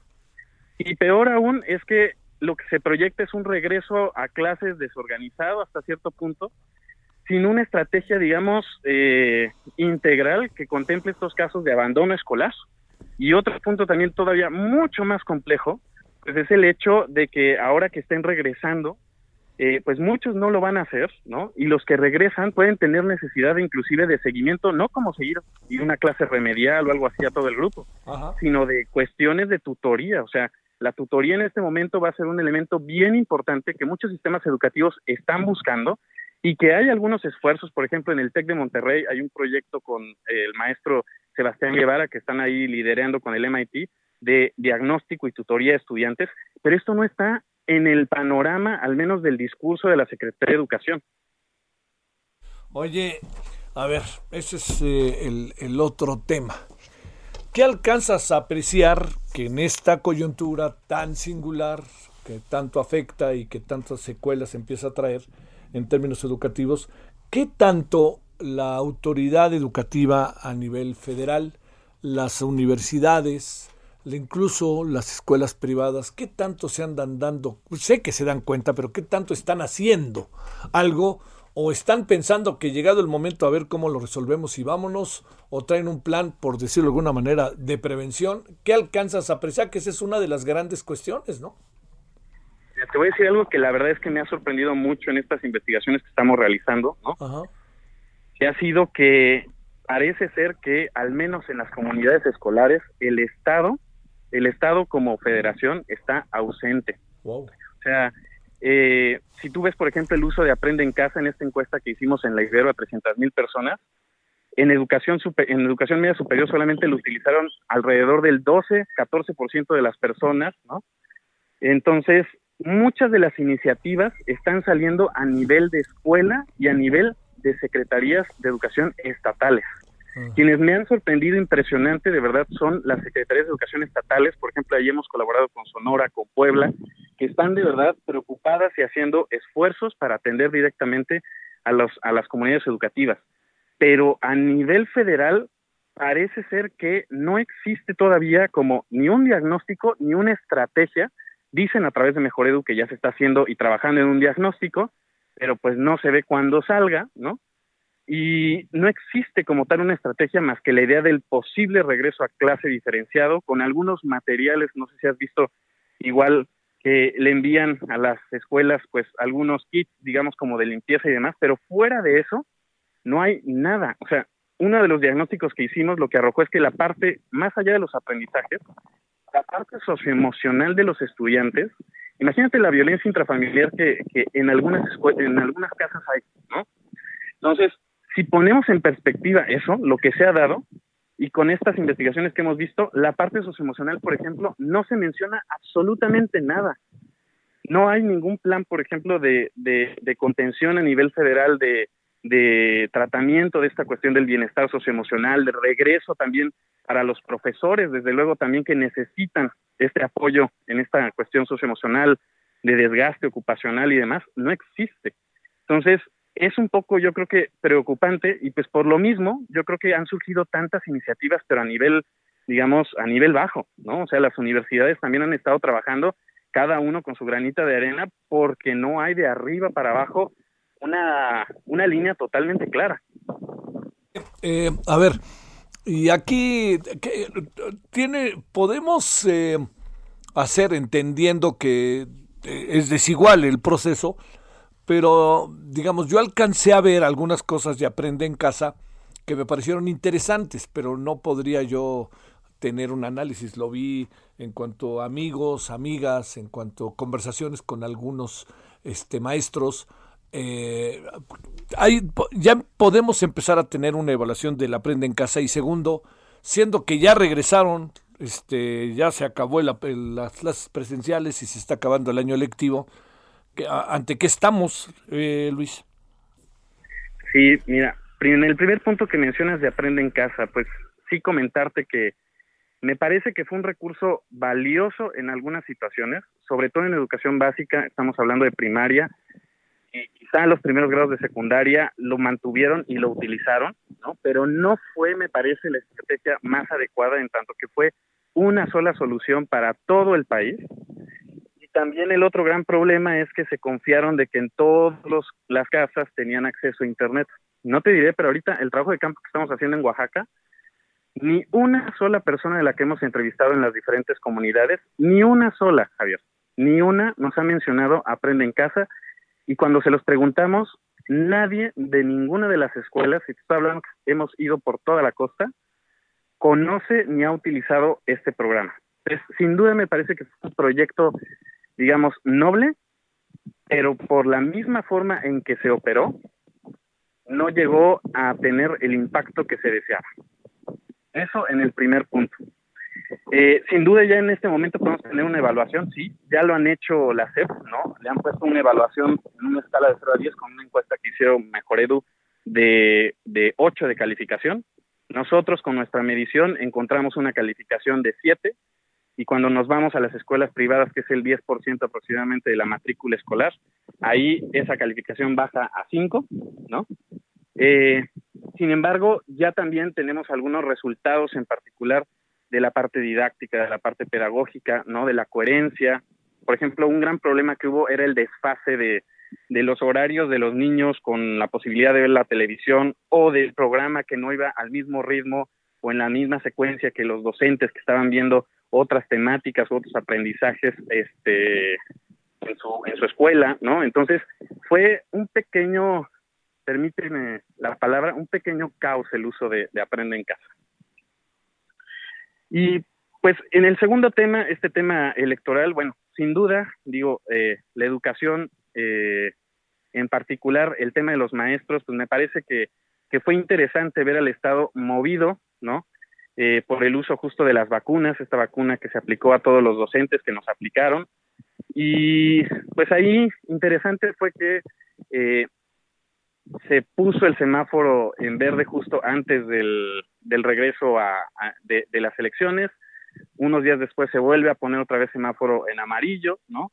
Y se vuelven a cerrar las escuelas. Eh, sin duda es un tema bien importante y algo interesante en ese punto es, me parece también que la secretaria de Educación, hasta cierto punto, no sé si, si, tú, si, si tú y tu auditorio tengan la misma percepción, pero ha estado un poco ausente, nos parece. O sea, no ha estado en los reflectores, obviamente con todos los temas que se han dado en la agenda pública, pero no ha estado presente. Y en ese sentido nos parece que, o al menos a mí en mi percepción, que en este preciso momento la educación no es necesariamente la prioridad número uno de la agenda pública. Eh, le seguimos, ¿te parece, doctor? Le seguimos porque vendrá el descanso singular, ¿no? Después de todo lo que hemos vivido, en función de, eh, de lo que hemos vivido en términos escolares y de la vida misma, pero también colocaría, este, veamos cómo se nos va a venir el regreso, ¿no? De acuerdo, ese es un gran pendiente que se nos viene. Sale. Te mando un saludo, doctor Luis Medina Gual, académico del Departamento de Educación de la Universidad Iberoamericana Ciudad de México. Gracias, Luis. Hasta luego. Gracias. Vámonos 17-18 en la hora del centro. Esperamos sus comentarios y opiniones en Twitter. Arroba Javier Solórzano. Arroba Javier Solórzano. Solórzano, el referente informativo.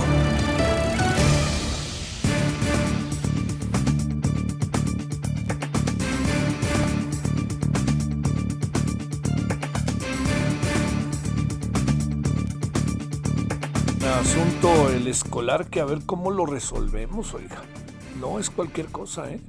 A ver cómo le hacemos para resolverlo porque lo que vamos a enfrentar es primero, digamos, un proceso de adaptación que a mí en lo personal me preocupa no, no mucho que digamos, ¿no? Habrá, hay que estar atento a él. ¿Cómo le van a hacer los niños ahora que regresen ya y que regresen masivamente? Tomando en cuenta que va a ser escalonado, ¿no? Pero que ya, digamos, que del 100% de los alumnos, eh, pues un 90% regresen. Y cuando digo regresen, que quede claro, no van a regresar todos juntos, sino hay un plan escalonado de lunes, miércoles, viernes, en fin, martes, jueves, en fin. Bueno, esa es una. Pero la otra, ¿cómo vamos a, entender, eh, aunque les choque la palabra, cómo vamos a llevar efecto la evaluación? Eh, perdóneme, sigue siendo importante la educación en este país, sigue siendo, y en la vida, es una posibilidad de movilización social, es una posibilidad, pues aunque les choque, ¿no? De que la gente tenga aspiraciones, pueda mejorar su entorno y el de su familia. En fin, en eso andamos, ¿no? En eso andamos. Bueno, este, vámonos eh, con más. Eh, le cuento, le cuento que eh, cuando son ahora las 17 con 20, que Paris Salazar, a ver, ¿qué cuentas, mi querido Paris? ¿Qué hay hoy en relación a la agenda que te tocó? Esta mañana, Javier, buenas tardes a todos en la General de México. Y es que esta mañana el gobierno de México donó 65 mil vacunas contra el COVID-19 de la farmacéutica AstraZeneca a Jamaica.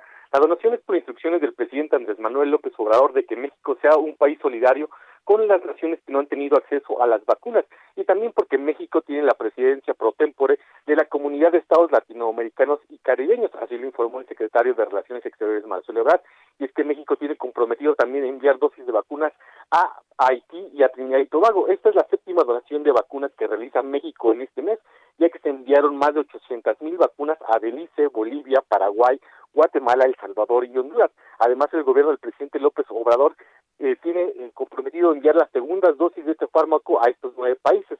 La Secretaría de Salud de México tiene un contrato de 77.4 millones de vacunas de AstraZeneca para este 2021 y son parte de las que se están donando a esos países de América Latina y el Caribe. La, directora ejecutiva de la Agencia Mexicana de Cooperación Internacional para el Desarrollo, Laurelena Carrillo Cubillas, fue quien entregará a nombre de México las vacunas a Jamaica y quien eh, acudió en un vuelo de las Fuerzas Aéreas Mexicanas a entregar estas dosis al país caribeño. Javier. Sale, oye, este, eh, y se suspendió, decías, ¿no? La ceremonia de Guardia Nacional por el tema de la lluvia, ¿no?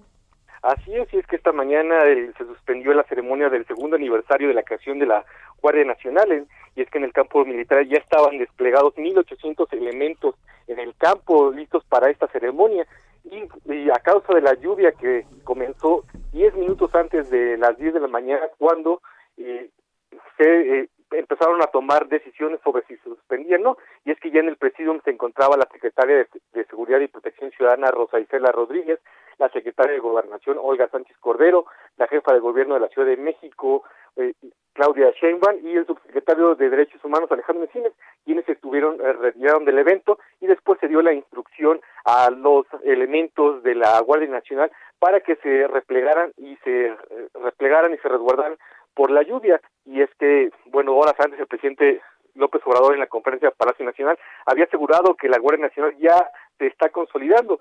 Había dicho que actualmente cuenta con 100.000 elementos y que tiene un estado de fuerza cinco veces mayor a los que tuvo en su momento la Policía Federal, que tenía 20.000 elementos operativos. López Obrador dijo que se han construido hasta ahora 165 de 266 cuarteles de la Guardia Nacional que se tienen comprometidos y que quedarán concluidos este año.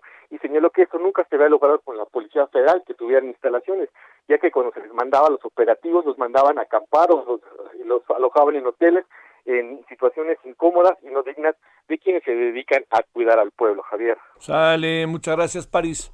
Buenas tardes. Dona México, les contaba París, 65 mil vacunas a Jamaica y también está en la mira, bueno, ha estado ya en la mira, lo digo en términos de donaciones, eh, Haití y Trinidad y Tobago.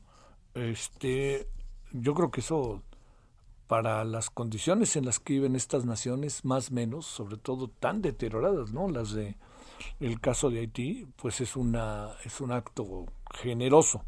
Lo único que sí es que lo que no se alcanza a entender es por qué no se acelera el proceso de vacunación local Ese es el gran asunto. En la medida en que aceleremos la vacunación local, pues entramos en una etapa en donde las posibilidades de contagio no es que necesariamente disminuyan, sino que tenemos muchos elementos para que las condiciones bajo las cuales se nos da o nos padecemos o nos contagiamos de coronavirus sean diferentes y esto coloque al sistema de salud mexicano bajo otras condiciones y no para tener que a lo mejor volver a pensar en un mecanismo de más hospitales y hay que otra vez hacer el Bancomer y un centro hospitalario, etcétera, etcétera, ¿no? Entonces, por eso apuren, échenle velocidad. No entiendo por qué no le echan velocidad a veces, ¿no? Sobre todo con tantas experiencias tan buenas que este país tiene en procesos de vacunación masiva.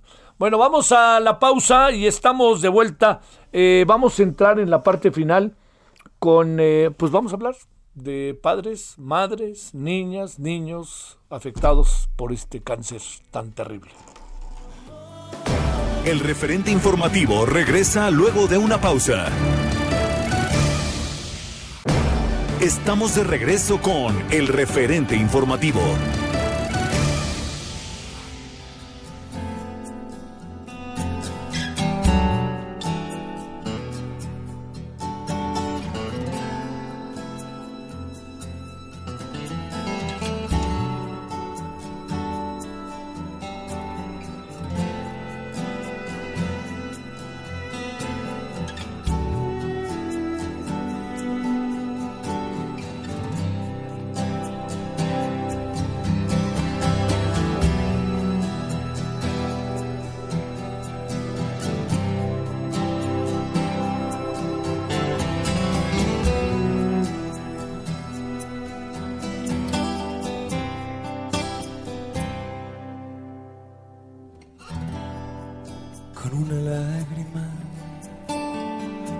Sobre tu piel. Olvide la grieta que dejó tu amor,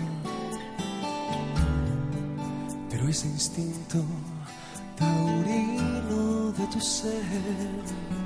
Bueno, seguimos con la ley y el duelo y es porque la banda cumple 20 años de su este muy afamado concierto de MTV Unplugged. Eh, hace 20 años se llevó a efecto precisamente este, este concierto. Eh, le cuento que, eh, bueno, pues entiendo el peso que tuvo un buen tiempo la ley, no sé si todavía lo tengo. Bueno, vámonos este, a escucharlos un ratito.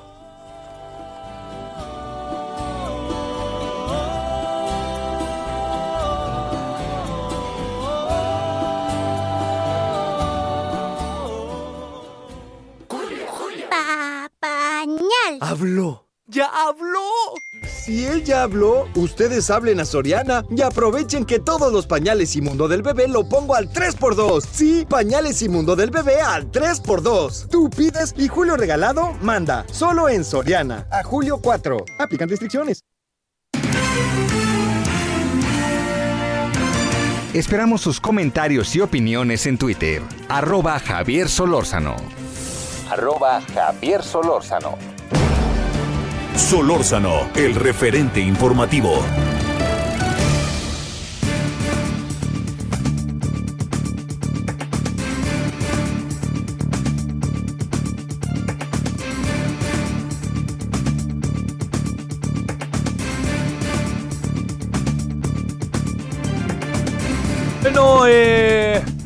Me da como siempre enorme gusto tener la oportunidad de conversar con Saskia Niño de Rivera, que además acaba de vacunarse. Mi querida Saskia, ¿cómo estás? ¿Ya vacunada?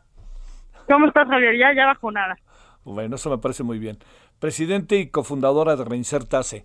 Saskia, a partir de, el- de varias cosas que has venido haciendo sobre el tema, ¿no? Que tiene que ver con el tema de eh, las personas que en este caso en particular eh, fueron eh, acusadas, eh, incluso ahora ya están este, en la cárcel desde hace tiempo y que tienen que ver con lo sucedido en el colegio Repsamen, es que el colegio Enrique Repsamen. Hoy en tu columna dijiste algo que me llamó poderosamente la atención y quisiera que habláramos de ello. ¿Qué elementos se tienen para pensar que el señor Juan Mario Velarde Gámez este, pues perdieron la batalla en un caso cuya sentencia fue dictada más por los medios de comunicación que por otra cosa. A ver, ¿por qué no nos narras que has platicado con él en la cárcel, etcétera, etcétera? Sí, eh, claro que sí.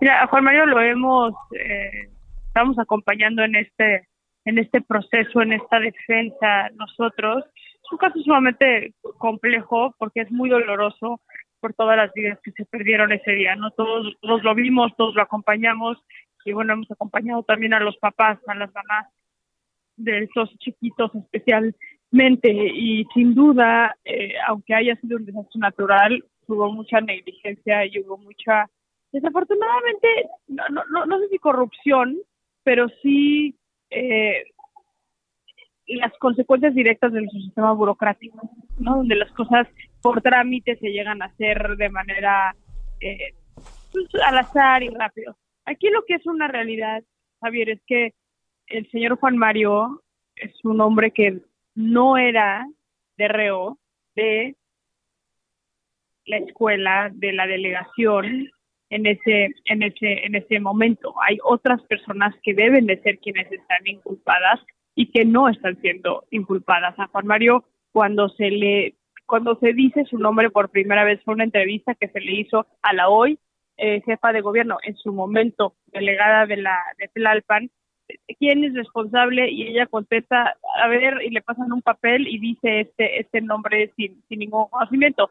Y hasta hace no más eh, de, unos meses casi un, un, poquito más de un año agarraron o bueno se entregó la directora de, del, del penal y son las únicas dos personas que están dentro del penal como responsables del asesinato del homicidio de las 26 personas que perdieron perdieron la vida 19 niños este, incluidos en esa, en, esa, en esa cifra. Pero ¿quiénes son los verdaderos responsables? Y aquí, dado que fue un desastre natural, tenemos que irnos sobre la ley y quién marca la responsabilidad que tuvo que haber aceptado, que tuvo que haber evaluado que ese edificio estaba apto para ser habitado, para ser usado como una escuela y por ende tener esos cientos de niños que tenía. Y aquí metieron a un señor que se llama Juan Mario únicamente porque la jefa de gobierno en su momento salió y dijo el nombre, el nombre de Juan Mario, pero cuando jurídicamente el señor Juan Mario no tenía un puesto que fuera relevante para que él fuera procesado como culpable de este, de este homicidio. Entonces,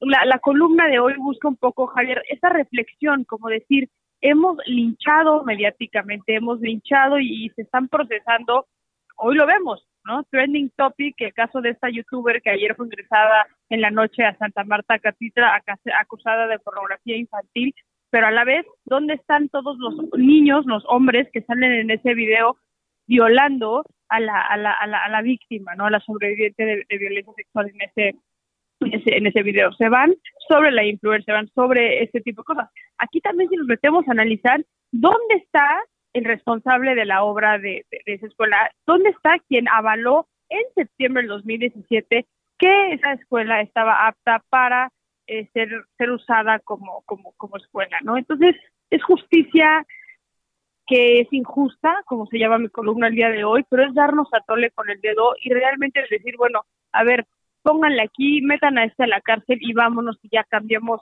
cambiemos el, el, tema, ¿no? Eh, Saskia, a ver, eh, ¿qué, te dice el, señor Velarde? Eh, obviamente, ¿qué dice su esposa? ¿Qué dice su abogado? y, y, es un asunto que empieza a entrar en los terrenos de cosa juzgada y me pregunto, ¿la autoridad no va a profundizar en el asunto? ¿Cuál era el cargo o qué hacía el señor Velarde cuando todo esto pasó? Toda esta otra parte que sé que incluso has conversado con él. El señor Velarde en el 2014 fungió como eh, un contratista externo de la delegación y firmó un documento y creo que de ahí es donde la ley se ha agarrado un documento que no debió haber firmado no porque el documento estaba bien o estaba mal sino porque él no tenía este, la obligación jurídica de firmar ese, ese, documento no tenía el peso jurídico para firmar ese documento. Quien debió haber firmado ese documento era el DRO de ese momento en Tlalpan. De igual manera, la vigencia de ese documento que se firmó, que son las pruebas que se le hizo al inmueble de peso, que le llaman, se volvieron a hacer a principios del 2017. Entonces, con quienes realmente también deberían de, de, irse en contra es quienes avalaron el inmueble en el 2017, unos días antes del sismo que terminó tirando eh, y generando esta tragedia, pero son los que están libres, ¿no? Entonces, Juan Mario está ahorita en el reclusorio sur, estuvo la primera parte de su, de, cuando lo agarraron en la torre médica de Tepepan, es un hombre de familia, es un hombre que no tiene antecedentes penales, nadie en su familia tiene antecedentes penales, es un hombre que lleva 30 años trabajando para temas de construcción en, en, nuestro país, es un hombre eh, honesto, es un hombre de bien, yo he platicado con él varias veces, con su familia también varias veces, eh, y él entiende el dolor de las de las víctimas, los papás de las víctimas. Él mismo me dijo, Saskia, yo soy papá de dos niñas, no puedo imaginar el dolor que están viviendo esto, pero yo no soy aquí quien, debe de ser enjuiciado. Va a acabar, Saskia. O sea, lo van a lo van a sentenciar. No, ya, ya dictaminaron la culpabilidad. ¿Por cuánto eh, tiempo? A Moni, Pues todavía, ahorita entramos en esta etapa con el nuevo sistema de justicia, es esta etapa donde hay una serie de audiencias que van a ser las siguientes semanas, donde ya se va a terminar únicamente la sentencia puntual eh, de lo que él tiene que pagar. Ah, por lo pronto se le, se le dictaminó como culpable del homicidio de 26 personas.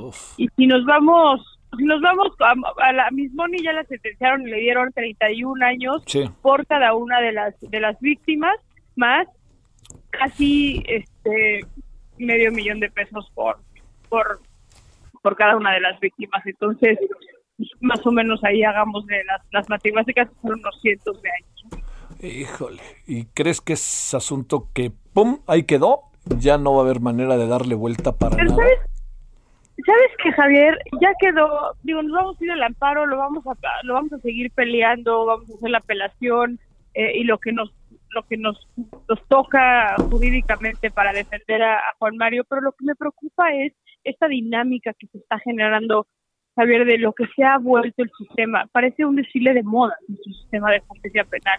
Famosos, adelante, pasa, ¿no? Este, vámonos contra los casos que hagan ruido, vámonos contra los casos que de alguna manera logran tener la atención de los medios de comunicación. Lo hablaba hace poquito, no hace unos momentos. Este caso de, esta chava eh, youtuber que fue detenida anoche acusada de pornografía infantil, estoy de acuerdo, estoy de acuerdo que se vaya contra ella si ella cometió el delito de compartir las imágenes y más teniendo 7 millones de seguidores. Pero ¿dónde están los niños que violaron a la, a la, chava, a la víctima? ¿Dónde están esos niños? A ver, ¿quiénes son los verdaderos agresores? Pero ahorita todos los medios están sobre ella, ¿no? Ahorita también, ok, pero ¿dónde está el, el, el DRO? ¿Dónde están los responsables que firmaron unos días antes de que se cayera ese, el colegio Enrique Razamen. ¿Dónde están esos responsables que avalaron unos días antes este, la estructura de, de ese colegio? Y luego hay especulaciones porque, claro, es gente de la jefa de gobierno, es gente de aquí, es gente de acá, entonces son protegidos. Entonces, otra vez más es esta noción de la justicia en México es moldeable y la justicia en México tiene que ver con, pues, miren, callemos esto con esto tan sencillo y vámonos para adelante. Sí. Oye, este, no fue, mm, digo, lo, lo, digo en función de la historia que estamos viendo, Saskia, no fue eh, la mejor de, o sea, no, no fue muy responsable la jefa, la, la delegada de Tlalpan de soltar un hombre que le pasaron un papel y lo leyó, ¿no? Porque ella pues es que ella debió saber la trascendencia, ¿no? Que tiene. A ver, ojo, eso viola el debido proceso y el derecho al debido proceso de cualquier persona. Tú no puedes dar nombre y apellido de una persona que estás acusando o que crees que es la responsable de la ejecución de un delito. El, ella decir, desde ese día, la entonces este, delegada decir con nombre y apellido el nombre de Juan Mario, automáticamente puso un estigma. Yo ayer lo veía, ayer que fue la audiencia y hablaba yo con la esposa y con la hija de, de, Juan Mario, decían, es que, ¿sabes que En el momento que nuestra jefa de gobierno, hoy jefa de gobierno, dio el nombre de mi esposo, dime tú qué juez se va a ir en contra de nuestra jefa de gobierno.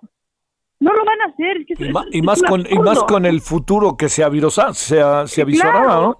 se, se versiona, claro. Entonces ahí es donde tenemos que tener cuidado, porque ahí está la esencia, me parece, esa autonomía es la esencia del Estado de Derecho y del garantizar que no importa cuáles sean tus aspiraciones políticas, no importa, este, lo que importa es la ley Oye, y bien lo que se, dice la ley. Bien se pudo quedar callada la señora, ¿no? La jefa de gobierno. Claro. La hoy jefa de gobierno. No, no, Bien pudo haber dicho, estamos investigando y se va a este, enjuiciar a quien se tenga que enjuiciar y se va a ir hacia la última consecuencia de esta gran tragedia. No había por qué soltar un nombre de esa manera. Lo que pasó en ese momento fue que se avecinaba unas elecciones políticas importantes. Y entonces no iba, eh, se volvió esto un juego político. Por eso también es súper importante el cómo nuestro Estado de Derecho garantiza esa autonomía. Yo creo que la, la seguridad, y Javier, es otro tema y no es que me quiera sacar otro tema, pero la seguridad, la seguridad en este país se ha politizado. Y eso es gravísimo y es delicadísimo. Mm, mm, mm. Oye, Entonces- ¿qué, qué, qué vida tan terrible le espera a la familia, ¿no? De bárbaro, es brutal lo que me se da una viene. tristeza. Sí, claro. ¿Qué edad tiene, ¿qué edad tiene Juan Mario? Juan Mario tiene 55 años hoy, tiene dos hijas, una esposa, este, gente maravillosa, gente con valores, gente de bien, es gente trabajadora que, que, bueno, hoy se encuentra con, con esta con, con esta realidad. No, y además van, espérame, además el futuro de la jefa de gobierno parece este ilimitado, ¿no? Entonces, pues ni quien se atreva a decir algo o decir alguna cosa al respecto, ¿no? Pero eso es lo importante, yo creo que no podemos quedarnos callados y no tiene nada que ver con ser parte de un gobierno o no ser parte de un gobierno o estar de acuerdo con la visión del gobierno. No, una injusticia es una injusticia Sí. y hay que llamarla con ese con ese con ese nombre porque estamos violando no y, y justo mi columna en el Universal hoy va sobre eso es a ver hay justicia o sea la familia de las 26 personas que murieron el 19 de septiembre de 2017 se fueron anoche tranquilos y tranquilas diciendo por fin se hizo justicia para mí no para mí se una familia más se quedó sin, sin un miembro de su familia porque hoy espera y se le avecina una pena de, de cientos de años en, en prisión. Saskia Niño de Rivera, qué bueno que ya te vacunaste y te mando un saludo. Javier, aquí con el brazo medio dormido, pero te abrazo y gracias por siempre prestar tus micrófonos para hablar de estos casos. Gracias, te mando un saludo, Saskia. Un Buenas abrazo, tardes. Javier, igualmente. Para ti, gracias, Saskia. 17, qué cosa, ¿no? Hasta me iba a dar la hora y que pum, me freno. Fíjese, ¿no? Eh, digamos, yo, yo medio sabía del asunto, pero lo que pasó fue que la jefa de gobierno, la delegada, la señora Claudia Sheinbaum, le pasaron el nombre y dio el nombre. Entonces, desde ese momento, este personaje nadie indagó nada, ya era culpable. Acabo de ver una serie de en Netflix de una mujer que igual la acusaron, esto es otra cosa, ¿no? Pero la acusaron de dos asesinatos. La metieron más de 525 días a la cárcel. Y en el fondo, fíjese, lo que había era una acusación que tenía que ver más con un tema incluso de género, incluso de eh, lesbianismo, que estaba siendo acusada en un pequeño pueblo de España, que tuviera que ver con la responsabilidad real de la señora. La metieron cerca de 600 días a la cárcel. ¿Y sabe qué? No era culpable. No vamos a estar con otra situación aquí, ¿eh? Yo diría que la jefa de gobierno se debe de asomar al caso. Que se asome. Ella juega un papel sumamente importante y es enormemente influyente. Que se asome y que diga, a ver, pásenme más información. Porque señora Claudia Sheinbaum, la gente que estaba en su delegación, pues fue la responsable de dar el visto bueno, junto con seguramente la jefatura de gobierno. Pero por ahí va, ¿eh? Bueno, vámonos a las 17:48 en la hora del centro. Bueno, le quiero agradecer a Luis Fernando Reyes Guzmán, quien es eh, eh, papá de Fernando Gael y vocero hoy de los papás de los niños con cáncer. Luis Fernando, te saludo con enorme gusto. Supones que fue una buena jornada. ¿En qué andamos? Gracias que tomas la llamada. Fue cocinado en un... Sí, muchas gracias por, por el espacio. Te lo agradecen mucho los papás. Eh, ¿Fue una buena jornada o no? Pues mira, eh, ahorita nos le dieron a los papás unas hojas donde se supone que comprueban que el medicamento ha llegado a ciertos hospitales de ciertos estados. Eh, hay, hay papás que nos confirman que el, medicamento ha llegado poco a poco y hay papás que nos dicen que no. Entonces, para mí, para los papás, no es un, no es una buena jornada. Eh, yo creo que ya eh, estamos hartos de burlas, estamos hartos de, diálogos inútiles a estas autoridades que no hacen nada. Entonces, vamos a seguir nosotros manifestándonos hasta que realmente esté garantizado al 100% el medicamento de todos los pequeños de todo el país. Oye, Luis Fernando, hoy se habla de que hubo como acuerdos y que les enseñaron papeles, por lo menos aquí en la Ciudad de México. ¿Algo sabes sobre ello? Así es, en- enseñaron un, un- un machote de papeles, le dieron a los papás un machote de papeles donde eh, son, son entregas y firmas de entregas eh, medicamentos que han llegado a varios hospitales y estados del país, entre ellos Guadalajara, Chiapas, Veracruz, Oaxaca, eh, Baja California y este Yucatán. Eh, pero eh, lo que comentan los papás es que el medicamento que llegó, eh, si acaso dura una semana. Entonces, volvemos a lo mismo. Este, si ese medicamento no, no va a durar más que una semana, pues ¿de qué sirve todo esto, no? Bororom, borom, borom. Oye, este, eh, bueno, ni hablar, no me queda otra que preguntarte, Luis Fernando, ¿qué piensas de cómo se ha comportado, este, eh, la, yo te diría cómo se ha comportado el gobierno recientemente en declaraciones, en dimes y diretes de todo esto? eh? Pues mira, eh, yo creo que este es, una, este es, este es un, un plan que ellos tienen para lavarse las manos. Ellos con estas declaraciones se, se eximen de todo, de todo, de toda culpa que tenga que ver con el medicamento según ellos, ¿no? El decir que nosotros somos golpistas y que nosotros eh, estamos en la nómina de alguien, quién sabe quién, pues eso es una forma de que ellos eh, eh, se, se, este, se, se laven las manos con esto, ¿no? Nosotros mañana vamos a presentar una denuncia penal contra López Gatel por estas declaraciones en la fiscalía a las 12 del día y va- vamos a seguir presionando porque con estas declaraciones que hace el gobierno es más que evidente que no quieren solucionar el problema de Tajo. Entonces, si, si, si ellos no tienen la, la solución, no nos dan la solución de, de, de arreglar el tema del desabasto, pues nosotros vamos a seguir en las calles. Pues, pues digamos, lo que me pregunto Luis Fernando es si se puede hacer otra cosa.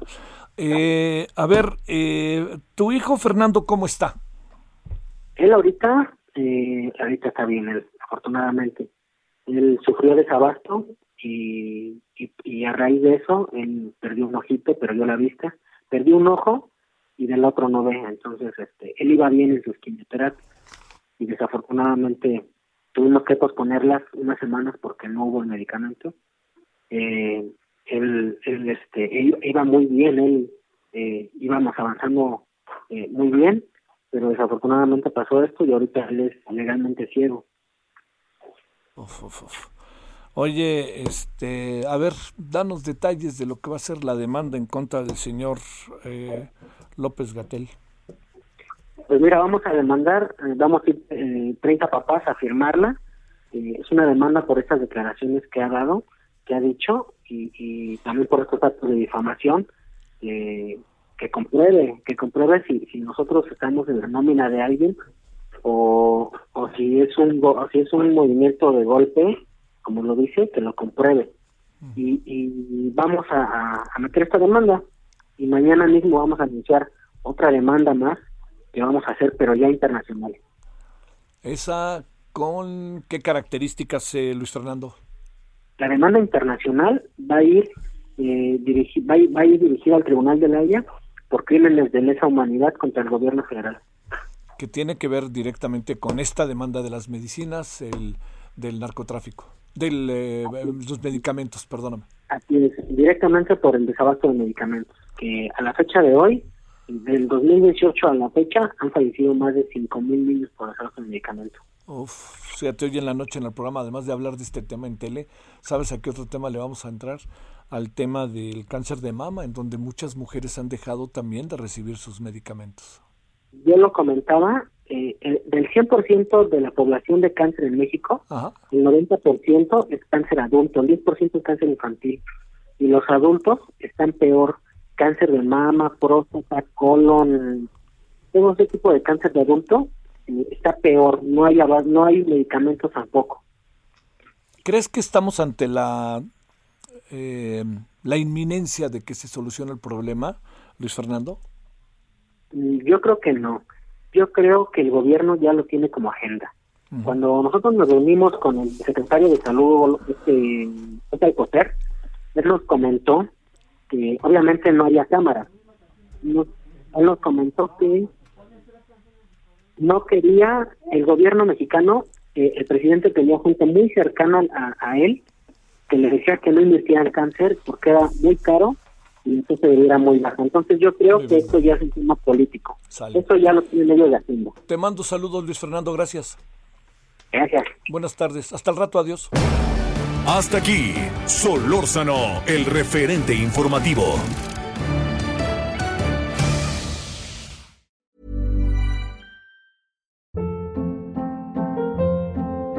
Hold up. What was that? Boring. No flavor. That was as bad as those leftovers you ate all week. Kiki Palmer here, and it's time to say hello to something fresh and guilt-free. Hello Fresh. Jazz up dinner with pecan-crusted chicken or garlic butter shrimp scampi. Now that's music to my mouth. Hello Fresh. Let's get this dinner party started. Discover all the delicious possibilities at hellofresh.com.